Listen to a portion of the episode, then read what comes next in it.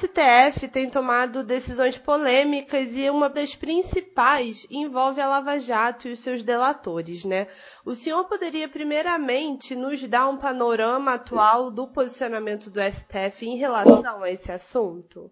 Se a gente for considerar do mensalão para cá, o STF teve uma exposição imensa durante aquele período.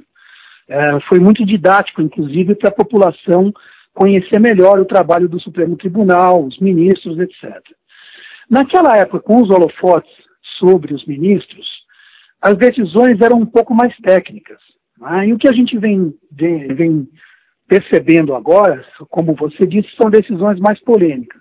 E, infelizmente, essa polêmica acaba resvalando numa sensação de impunidade, numa sensação de corporativismo. Né? Então, ah, por exemplo, a gente tem situação do ministro uh, Toffoli, do ministro Alexandre de Moraes, mandando investigar quem é que levanta suspeita contra alguns, algum ministro do Supremo. Eles não são intocáveis, eles são cidadãos como outros cidadãos. Né? Não, não, tem cabimento uh, se, se blindar dessa maneira. Eles estão em cargos públicos. E o que se espera do Supremo são decisões técnicas, decisões que, que cubram aquilo que a norma fala, né, e não que acobertem pessoas que estão praticando atos ilícitos, às vistas de todo mundo. Ah, essa decisão, por exemplo, que, do COAF, ah, que a gente pode falar um pouco mais profundamente depois, é, é, é, é me perdoa até o palavreado, mas é insano isso, é uma coisa completamente injustificável. Ah, decisões que estão revendo processos em andamento, essa ordem, por exemplo, entre denunciado e denunciante.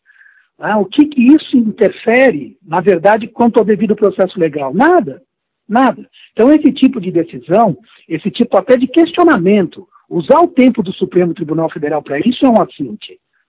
É, não é para isso que eles estão lá. E agora a gente tem essa questão, né, de que o réu tem o direito de falar depois do delator. Caso essa medida seja aprovada, na sua opinião, ela pode prejudicar esse combate à corrupção, né, que tem vindo há um tempo com a Lava Jato e causar uma questão de impunidade para a Lava Jato?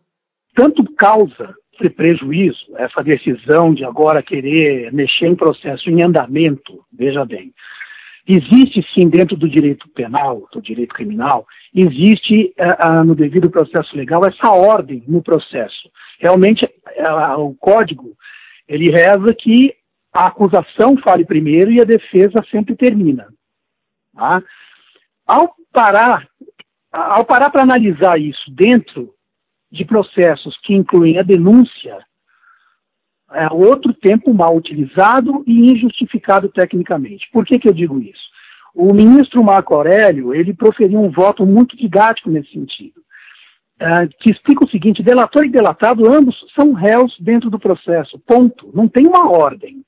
Então não é porque um está falando contra ou a favor do outro. Os dois estão sendo uh, uh, investigados, os dois fazem parte da mesma figura passiva no processo. Os dois são réus. Não tem cabimento para mim isso. Ah, querer inverter uma ordem ou dizer que essa ordem está errada. Ela não, não tem erro nessa ordem.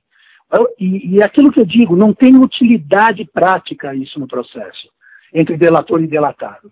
Você pode sim, ah, porque é uma coisa tradicional a defesa falar depois, porque ela tem, teria a última palavra nos casos, por exemplo, de tribunal do júri, em que você está lidando com a liberdade de uma pessoa, que a defesa fale por último para tentar, inclusive, sensibilizar o júri, as pessoas que estão no júri.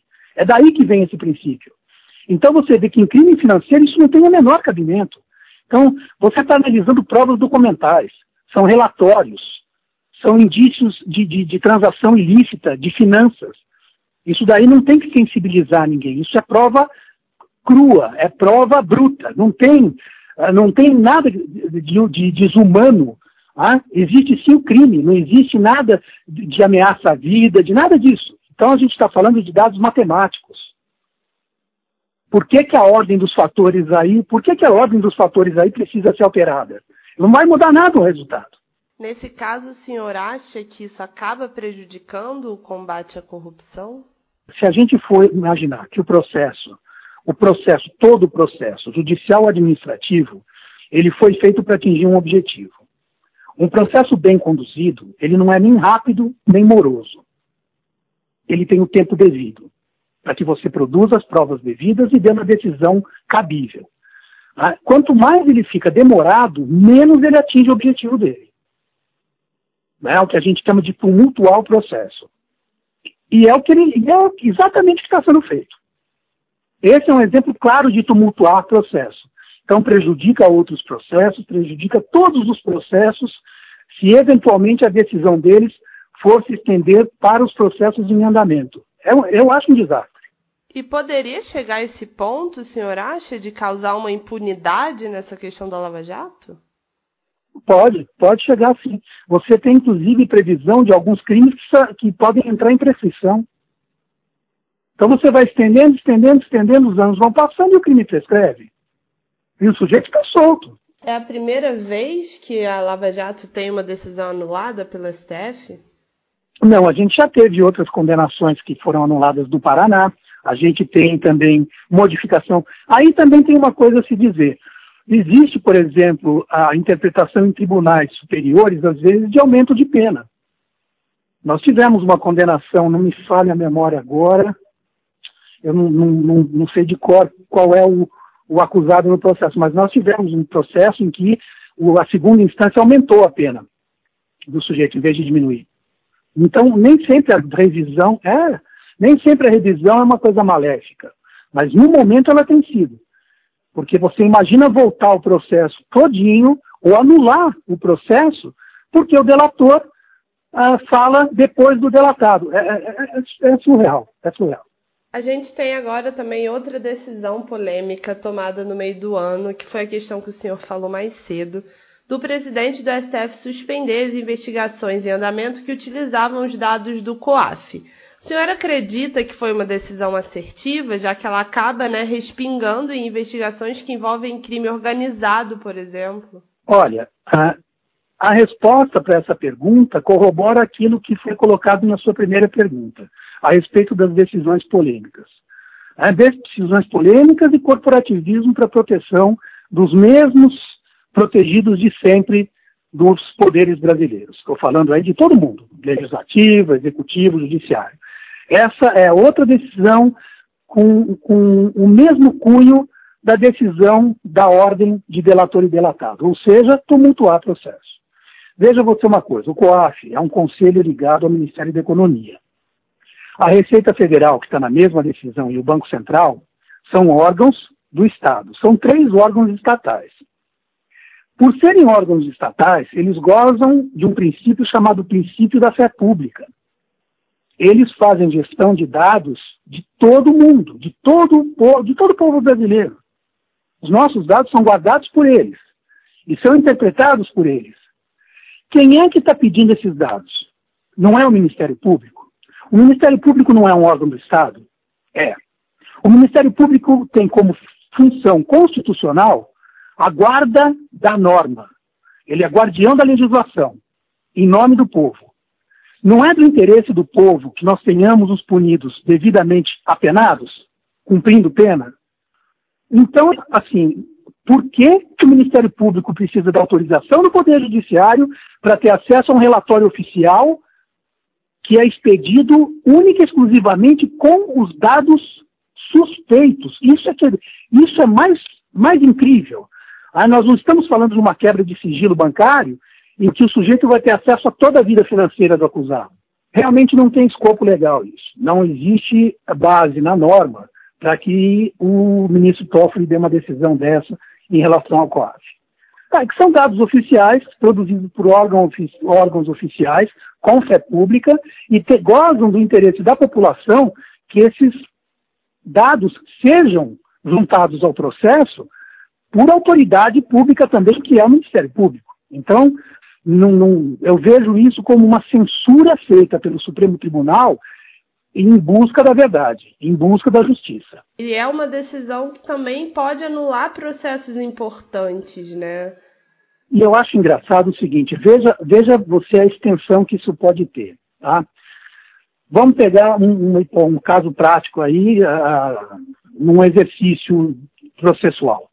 Você tem um processo andando, o COAF juntou um relatório apontando que realmente assim é indubitável.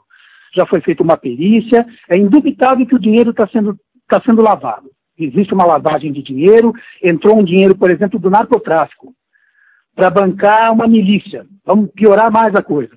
E tudo isso, veja você, tudo isso está dentro de um processo, foi analisado, o juiz está pronto para tomar a decisão dele. Ou seja, foi constatado um crime de lavagem de dinheiro. Aí vem uma decisão do Supremo que fala o seguinte: olha, anula o processo porque o, o Poder Judiciário não deu autorização para esse documento estar tá dentro do processo. É, é, é, sabe, parece que eles vão abrir um buffet e dar uma festa para os criminosos. A mensagem que o Supremo passa, inclusive para os outros juízes abaixo deles, é assim: o Brasil é o país da impunidade. Pode lavar dinheiro. E como que o senhor analisa essa possível impunidade? É um convite. Né? Quem não é criminoso está pensando em ser, provavelmente vai aceitar o convite. Porque, para mim, é um incentivo. Toda vez que você faz uma propaganda da impunidade, que é o que o Supremo tem feito, principalmente com essa decisão, toda vez que existe uma propaganda de que pode cometer o crime, porque o seu, seu processo, amigo, se você for processado, ele vai levar anos. E eu vou arrumar alguma coisa no meio dele para tentar anular. Então, é isso. A, a mensagem que passa para o criminoso é de total liberdade para fazer o que ele quer, e para a população a mensagem é assim: realmente nós não estamos nos importando em nada em relação à opinião pública. Realmente, para a gente, vocês não existem. Porque eu acredito que isso é um deboche. Eu, essas decisões são um deboche com o povo brasileiro. Eu acho mesmo. O senhor acredita que realmente vai para frente todas essas decisões tão polêmicas assim? Eu acredito no seguinte: em relação, se houver um pingo ainda, se restar um pingo de, de consciência no Supremo, eles vão, já deram a decisão de que vai ser instituída o delatado falar por último. Isso já está decidido. Tá? O que eu realmente espero é que essa decisão só ocorra para processos que vão ser, vão ser iniciados, não para os processos que já estão em andamento. É o mínimo. Tá? Eu espero que eles tenham esse bom senso.